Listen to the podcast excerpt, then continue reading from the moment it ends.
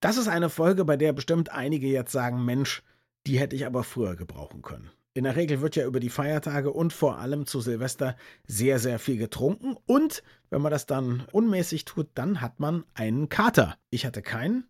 Magnus glaube ich auch nicht. Dazu wirkte er in den letzten Tagen viel zu fit. Aber woher kommt so ein Kater eigentlich? Und was kann man dagegen machen? Wissen wir das überhaupt? Die Kater-Forschungsgruppe hat zugeschlagen. Viel Spaß. Das Gehirn und der Finger. Was in unseren Köpfen und Körpern so vor sich geht. Ein Podcast mit Dr. Magnus Heyer und Daniel Finger. Lieber Magnus, ich habe ein einziges Mal in meinem Leben einen Kater gehabt. Und du? Auch. Dann erzähle ich dir erst, was bei mir los war. Ich bin davon ausgegangen, ich kann keinen Kater haben, weil ich sehr viel zum Teil in meiner Jugend getrunken habe, auch vor allem harte Sachen. Mein Vater war ja so osteuropäisch geschult und ich hatte nie einen Kater. Und dann habe ich ein sehr fettes Essen gekocht für mich und eine Freundin von mir. Dann haben wir eine Flasche Wodka zu zweit getrunken und dann habe ich noch weitergemacht mit ein paar Calvados. Und da ging es mir dann in der Nacht nicht so gut. Also da habe ich mich das erste Mal von Alkohol übergeben und dann wachte ich am nächsten Tag auf und hatte das erste Mal all das Schöne, von dem einem immer berichtet wurde, also stechende Kopfschmerzen, furchtbare Lichtempfindlichkeit, furchtbare Tonempfindlichkeit. Erstaunlicherweise hatte ich keinen Filmriss, ja, was aber wahrscheinlich daran lag, dass ich am Abend vorher dann trotz allem auch noch ganz andere Sachen als Alkohol getrunken habe und vor allem viel Mineralwasser. Aber das war mein Katererlebnis und es hat dann auch bis zum Abend des Tages nach dem Besäufnis gebraucht, bis ich mich einigermaßen menschlich wieder fühlte. Und bei dir? Also bei mir ist es noch klischeehafter. Wir waren in Finnland, wir waren zur Sommersonnenwende eingeladen zur Johannesnacht. Wir waren bei finnischen Freunden, wir haben dort Alkohol getrunken, Bier aus Saunabottichen tatsächlich. Bier aus Saunabottichen, in denen vorher aber keine Saunaaufgüsse drin waren, oder doch? Keine Ahnung. Also in dem Moment war der Geschmack jedenfalls raus. Und dann tranken wir eben Bier aus diesen Saunabottichen äh, reihumgehend und dann tranken wir jede Form von Alkohol aus jedem Behältnis, was es dort gab. Das lief alles unglaublich schnell und diszipliniert ab. Anders als bei uns, man trinkt da einfach konsequenter. Okay. Und ich habe da in unglaublich kurzer Zeit einen wirklich richtig hohen Alkoholspiegel wahrscheinlich mir angetrunken und mir war dann schon vor Ort richtig schlecht. Und naja, und dann sind wir halt eben zurück in unser Möcki und unser kleines Häuschen. Also es fängt ja schon in der Nacht an, dann kannst du im Grunde nicht schlafen oder du schläfst so ein bisschen und dann wieder gar Aha. nicht. Und dann kommen all die Symptome, die du genannt hast. Und Filmriss, so einen leichten Filmriss hatte ich, glaube ich. Und ich war so zerknirscht am Ende, dass wir am nächsten Tag bei denen vorbeigegangen sind und uns mit einer Art von Blumenstrauß entschuldigt haben. Also so ein kleiner Blumenstrauß, weil es nichts gab, aber entschuldigt haben und mussten dann hören, dass die es eigentlich total eindrucksvoll fanden, dass ihre deutschen Freunde so viel trinken können, dass sie kotzen müssen.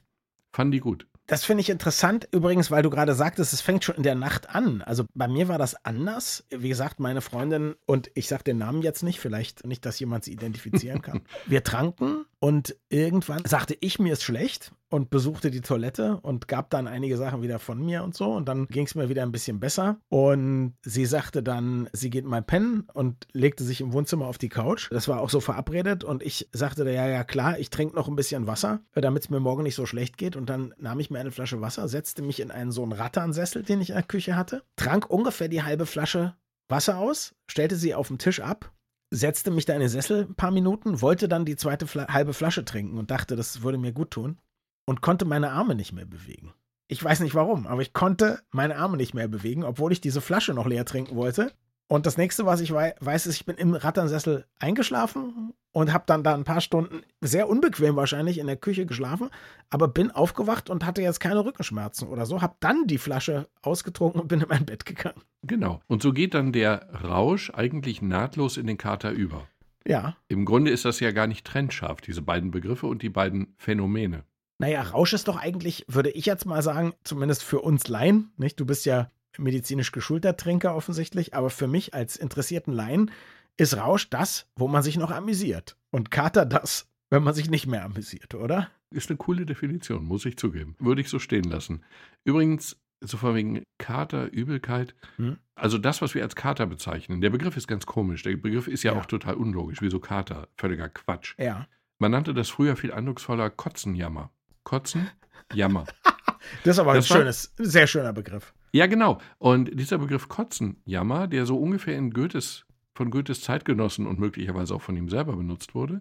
Der ging dann über, wurde so ein bisschen zarter formuliert als Katzenjammer und wahrscheinlich kommt der Kater vom Katzenjammer. Vielleicht. Ist nicht ganz klar. Das ist interessant. Ich habe gelesen, dass der Kater vom Katar kommen soll. Ja, aber das ist ja völlig unlogisch. Katar ist ja eine ganz andere Sache. Ich habe wiederum gelesen, man weiß es nicht genau, also die Theorien stehen nebeneinander.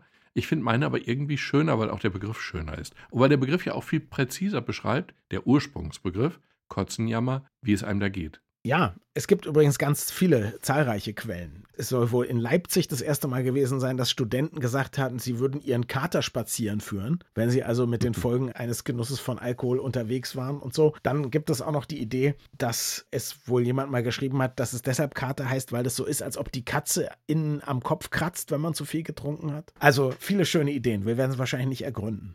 Genau, ich entscheide mich einfach nach Gefühl für die schönere. Entscheide dich für die schönere, das ist immer gut. Und jetzt sage mir aber, bevor wir zum eigentlichen Kater kommen, was passiert eigentlich beim Rausch? Also der schöne Teil des Alkoholgenusses, für Leute, die zumindest nicht so totale Gesundheitsapostel sind.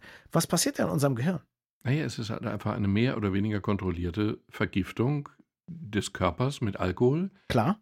Der auch ein Nervengift ist, der dann eben bis zu einem gewissen Grad zu einer angenehmen möglicherweise Enthemmung führt, zu einem Angstabbau, zu einem Abbau von Ängsten vor Sozialkontakten und so. Ja, aber jetzt, jetzt hast du mir ja noch nicht erklärt, wie das funktioniert. Wenn das ein Nervengift ist, dann werden vielleicht bestimmte Nerven in meinem Gehirn betäubt. Okay, aber warum werden denn ausgerechnet die Hemmungsnerven betäubt? Na, die anderen werden ja auch betäubt. Nach kurzer Zeit hast du Gleichgewichtsstörungen. Das hat ja mit Enthemmung nicht mehr viel zu tun. Das stimmt. Und es ist eben einfach so, es ist schon eine Vergiftung des Gehirns. Mhm. Und die fühlt sich gut an, die fühlt sich ja auch irgendwie wohl wirklich gut an, weil sogar Tiere dem nachstreben. Also man hat Tiere beobachtet, die zufällig an Alkohol kamen. Und mhm. damit meine ich jetzt nicht so irgendwie. Nee, nee, so vergorene YouTube Früchte, ne? Ja, genau. Ich meine nicht ja. irgendwelche witzigen YouTube-Videos, wo irgendein Hund dann plötzlich oder wie auch immer, sondern wo wirklich vergorene Früchte in irgendwelchen Gewässern also Früchte in Gewässern vergehren, wo dann wirklich Alkohol ist und die dann von Tieren gezielt aufgesucht werden, die dann irgendwie auf ihre Weise auch lustig werden. Also eine leichte Vergiftung wird als nett empfunden. Und übrigens, mein Soziologieprofessor äh, Hans-Peter Dreitzel, der hat lange Zeit an einer Sache geforscht, die er Recht auf Rausch nannte. Weil er meinte, dass diese entgrenzende Wirkung von nicht nur Alkohol, auch Drogen und so weiter, gerade die gemeinsame Erfahrung, die es ja auch in allen Kulturen gibt, die wir kennen, auch sehr in Anführungszeichen äh, primitive Kulturen oder so, immer da war und dazu geführt hat, dass man eben andere Erlebnisse miteinander hat, als wenn man mit Schlips und Kragen am Tisch gegenüber sitzt und einfach förmlich diskutiert. Genau, und diese These deines Professors wurde jetzt gerade verfilmt, jetzt gerade ist falsch. Der Film heißt Der Rausch, ist kongenial verfilmt worden mit Mats Mikkelsen. Aha. Dem Ganzen liegen zwei Dinge zugrunde, die genau das beschreiben, was du beschrieben hast, nämlich eine Gruppe von mehr oder weniger frustrierten mit mittelalten Männern, zumeist Lehrer, unzufrieden mit dem Leben, mit dem Beruf, mit der Frau, mit der Familie, mit allem und irgendwie deprimiert, frustriert. Einer zitiert die These eines norwegischen Psychiaters, den es wirklich gibt und die These gibt es wohl Aha. auch wirklich von ihm. Okay. Finn Skorderud. Skorderud. Mhm. Der hat die These in den Raum gestellt, wir werden einfach mit 0,5 Promille zu wenig im Blut geboren. Womit er sagen will, womit er sagen will, wenn wir sozusagen dauerhaft einen kontrollierten mittleren Alkoholspiegel erhalten, dann werden wir einfach fröhlicher und erfolgreicher. Gut, Leary hat gesagt, wir sollten alle permanent LSD nehmen, um jetzt transzendentale Erfahrungen zu machen. Darüber Gut. kann man diskutieren, aber. Nee, hier wird es einfach lustig, weil diese Männer beschließen dann einfach, wir machen das. Mhm. Und sie handeln nach dem Dogma kein Alkohol ab 8. Nach 8. Also sie meinen nach 20 Uhr. Mhm.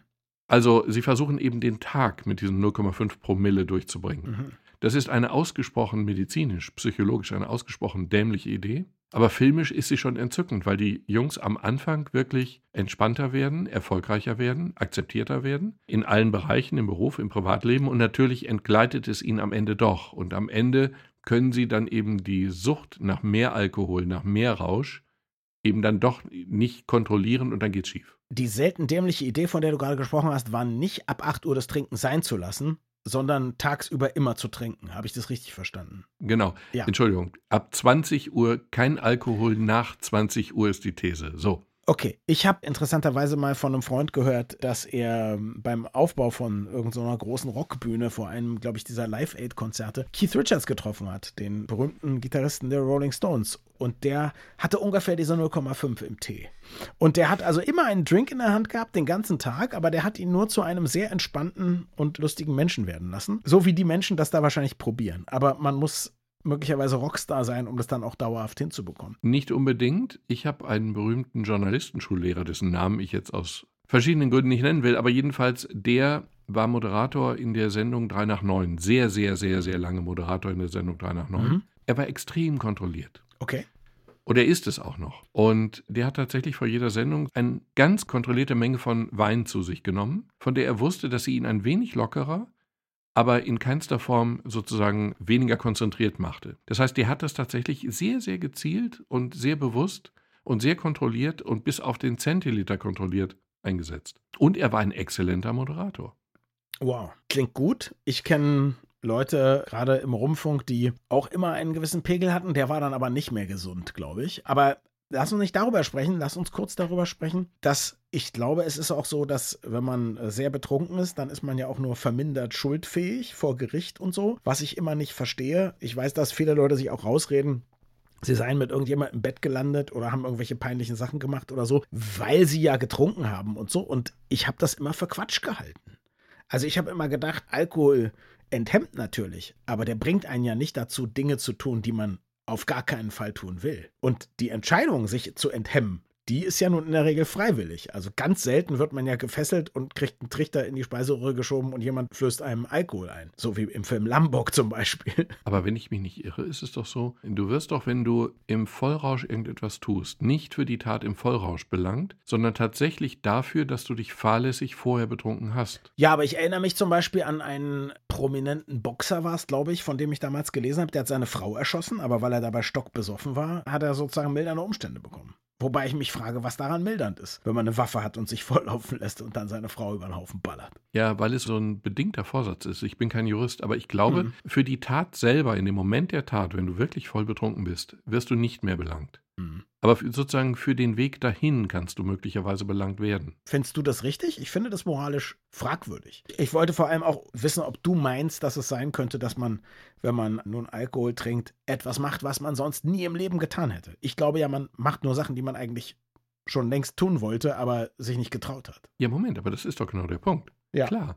Du tust Dinge, die du längst tun wolltest, aber dich nie getraut hast. Und durch den Alkohol wirst du dann so enthemmt, dass du dich traust. Das glaube ich auch. Es ist nichts, was deinem Wesen völlig fremd wäre, aber sonst bist du kontrolliert. Du hast dich einfach im Griff und jetzt eben nicht mehr. Okay, dann sind wir uns da ja schon mal einig. Dann kommen wir jetzt von den schönen Folgen der Alkoholvergiftung zu den schlechten. Also, was macht denn eigentlich diese furchtbaren Kopfschmerzen und diese Lichtempfindlichkeit und diese Tonempfindlichkeit? Also, es hat ja schon viel Ähnlichkeit mit dem, was du erzählt hast, als wir mal über Migräne gesprochen haben. Ich finde eins entzückend. In der Medizin ist es ganz häufig so, dass du Bereiche findest, wo du feststellst, wir wissen eigentlich nichts. Also wir wissen jedenfalls relativ wenig. Und das ist ja wenig überraschend in Bereichen, die ganz, ganz selten sind. Also es gibt sogenannte Orphan Diseases, Waisenkinderkrankheiten, also Krankheiten, die so selten sind, dass es sich nicht lohnt, ist der falsche Ausdruck, aber dass eben doch relativ wenig Forschung in diese Bereiche investiert wird. Wohingegen der Kater oder der Kotzenjammer, wie wir jetzt neuerdings zu sagen pflegen, der Kater ja ein ganz, ganz häufiges Phänomen ist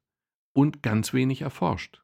Ich habe eben nachgeguckt, also Stand Mitte der Woche bei PubMed, das ist die größte Datensammlung für Studien, für medizinische Studien. Wenn du Alkohol nachguckst, also da geht es um Alkoholvergiftungen, da geht es um Langzeitfolgen und so weiter, dann findest du 1,08 Millionen Studienbeiträge. Mhm. Bei Hangover, also sozusagen dem Kater oder dem Kotzenjammer, findest du 853. Also nicht 853.000, sondern 853. Dieser Bereich ist sträflichst vernachlässigt. Das Phänomen ist ebenso häufig wie unbekannt. Wahnsinn. Und was tun wir jetzt? Naja, wir schließen uns erstmal der Klage der Alcohol Hangover Research Group von 2017 an. Nein, nein, es ist doch witzig. Es gibt diese Gruppe, es gibt eine Research Forschungsgruppe. Group. Klingt wie eine Studentenverbindung, ja. aber ja. Ja, Ist es aber. Naja, Moment, weiß ich jetzt nicht. Vielleicht machen die auch Selbstversuche. Ja. Die einfach geklagt hat, trotz der Häufigkeit und etlicher negativer Effekte des Katers wurden nur unzureichende Forschungsarbeiten zum Thema durchgeführt. Und das ist eben offensichtlich so. Wir haben kein theoretisches Modell, wir haben kein Tiermodell. Wir haben natürlich eine ganze Menge Theorien und am Ende stimmen die wahrscheinlich alle ein bisschen zu bestimmten Teilen. Aber wissen wir nicht wenigstens eine Menge, was in Leber und Nieren passieren und so? Ist das nicht das, was ich zumindest laienhaft noch so im Gedächtnis habe, dass daher der Kater kommt? Wir wissen ein paar Sachen. Also wir wissen ein paar Sachen, die auch wirklich passieren. Wir wissen nur nicht, welchen Anteil sie sozusagen am Kater haben. Wir wissen zum Beispiel, du hast ja gesagt, Mineralwasser getrunken und dadurch möglicherweise nicht so schlimm. Genau richtig. Wir wissen, dass es durch Alkohol, durch viel Alkohol zu einem enormen Flüssigkeitsverlust kommt.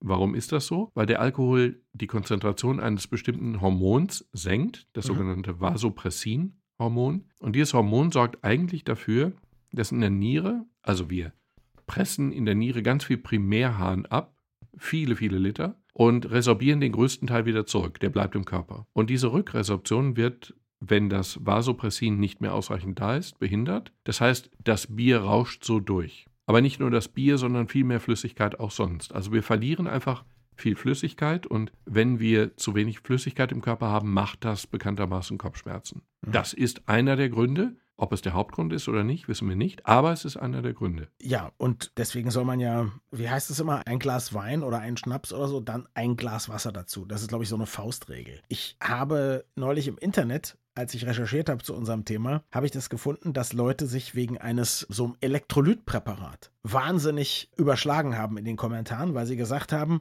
wenn sie einen Beutel von diesem Elektrolytpräparat mit Wasser trinken, wenn sie ordentlich gesoffen haben, dann hätten sie am nächsten Morgen keinen Kater und könnten ganz normal aufstehen und funktionieren. Ist da was dran? Verliert man auch so viele Elektrolyte? Ich meine, daher kommt ja auch die Idee, dass man Rollmops essen soll, weil Salze und noch andere Spurenelemente und so weiter.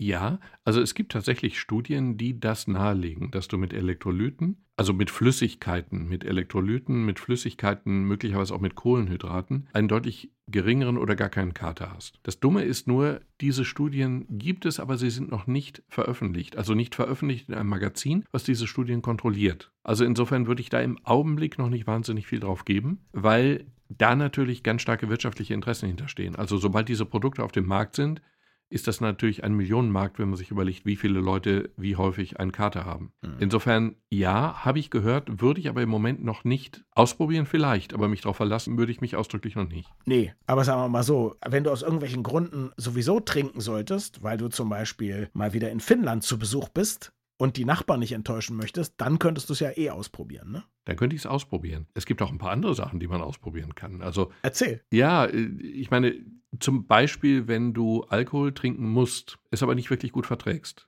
Ja, Dann empfiehlt es sich zum Beispiel vorher einfach so ein bisschen fetten Fisch zu essen, Kieler Sprotten. So viel wie gerade geht. Klingt nicht ganz wahnsinnig, obwohl nein, Kieler Sprotten sind lecker. Also insofern, du isst Kieler Sprotten und dann trinkst du Alkohol. Das hat den Effekt, Ja, das habe ich aber genau in der Nacht doch gemacht, als ich den Kater hatte. Ich habe da allerdings sehr viel Alkohol getrunken. Also irgendwann kommt der Alkohol dann doch ins Blut. Ja, Moment, das ist ja genau der Punkt. Du isst Fett, was Ja. auch immer. Dann trinkst du Alkohol. Dann ist es so, dass der Magen sozusagen versiegelt ist, weil er erst das Fett aufschließen muss.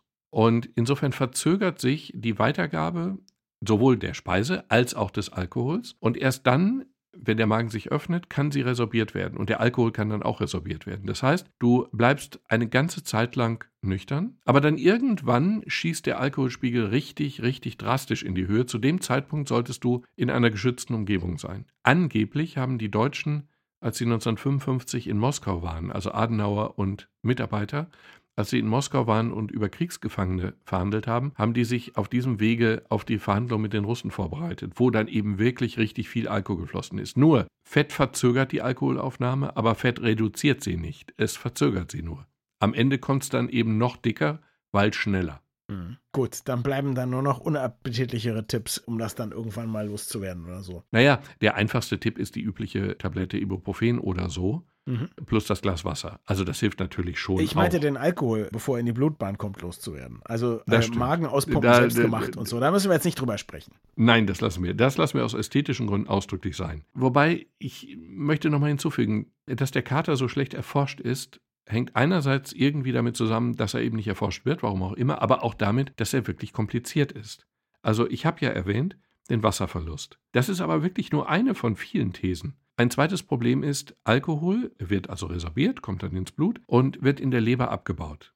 Wird in der Leber zu Acetaldehyd abgebaut. Das ist aber wirklich richtig giftig und richtig unangenehm. Und es dauert dann einige Zeit, bis dieses Acetaldehyd zu Essigsäure abgebaut wird. Die wird dann ausgeschieden. Und wenn du jetzt das Problem hast, dass du Asiate bist, und wenn du das Problem hast, dass du als Asiate, was sehr häufig ist, genau dieses Enzym nicht oder nur in kleiner Menge hast, was dieses Acetaldehyd zu Essigsäure abbaut, dann hast du fürchterliche Wirkungen durch den Alkohol, weil dir dieses Hormon fehlt mhm. und du den Abbauweg nicht beschreiten kannst. Alkohol, nächste These, reizt die Magenschleimhaut und dann werden Entzündungssignalstoffe freigesetzt. Und dann hast du möglicherweise deswegen dieses unbändige Gefühl, dass dir einfach unfassbar schlecht ist. Mhm. Und These 3, Alkohol verändert den Cortisolspiegel. Und mit dem Cortisolspiegel verändert es einfach deine Schlafarchitektur. Also du kannst möglicherweise einfach nicht schlafen, weil du geflutet bist von Cortisol. Oder nächste These, oxidativer Stress. Also Alkohol macht oxidativen Stress und schwächt dadurch das Immunsystem. Also Stress kenne ich, aber was ist oxidativer Stress? Das hat mit freien Radikalen zu tun. Das ist ja das, was so bei vielen Nahrungsmitteln sozusagen angeklagt wird. Das soll hier eben eine Rolle spielen. Wir wissen am Ende nicht, was welche Rolle spielt. Wir wissen nur, dass es eine ganz, ganz komplizierte Gemengelage ist. Ach so, und eins wissen wir auch. Da gibt es auch eine Studie zu. Ich bin groß geworden mit dem schönen Spruch, Bier auf Wein, das lass sein, Wein auf Bier rate ich dir. Wurde ausprobiert, völliger Quatsch. Egal was du trinkst, die Reihenfolge macht den Kohl nicht fett. Nur noch eine Frage. Es gibt ja Leute, die schwören am nächsten Tag beim Kater auf ein sogenanntes Konterbier. Also wenig Alkohol gegen die Folgen von viel Alkohol. Fand ich immer fragwürdig. Aber ich habe es nie probiert, muss ich sagen. Habe ich auch nie probiert, aber man weiß, also wenn du dich betrinkst, dann steigert sich der Alkoholpromillespiegel im Blut, solange du trinkst, und dann irgendwann fällt er wieder. Irgendwann schneidet sich die Kurve, das heißt, du hast auf dem Weg nach oben und auf dem Weg nach unten 0,5 Promille. Sagen wir mal. Irgendwann hast du auch 0,7 oder so. Man weiß aber, dass die 0,5 Promille, wenn du sie auf dem ansteigenden Ast hast, wenn es steigt, wenn du dich gerade betrinkst, haben sie eine sehr viel stärkere Wirkung als dieselben 0,5 Promille auf dem absteigenden Ast. Also insofern scheint es mir nicht wahnsinnig logisch, sozusagen auf dem absteigenden Ast des Alkoholspiegels dann nochmal ein Abschlussbier drauf zu tun, um irgendwie, also es erscheint mir in jeder Beziehung schwachsinnig. Aber nie ausprobiert, keine wissenschaftliche Aussage, weil ich keine Selbststudie betrieben habe. Na denn, Prost. Danke fürs Zuhören und bis zum nächsten Mal. Wir freuen uns immer über Feedback an mail.gehirnfinger.de.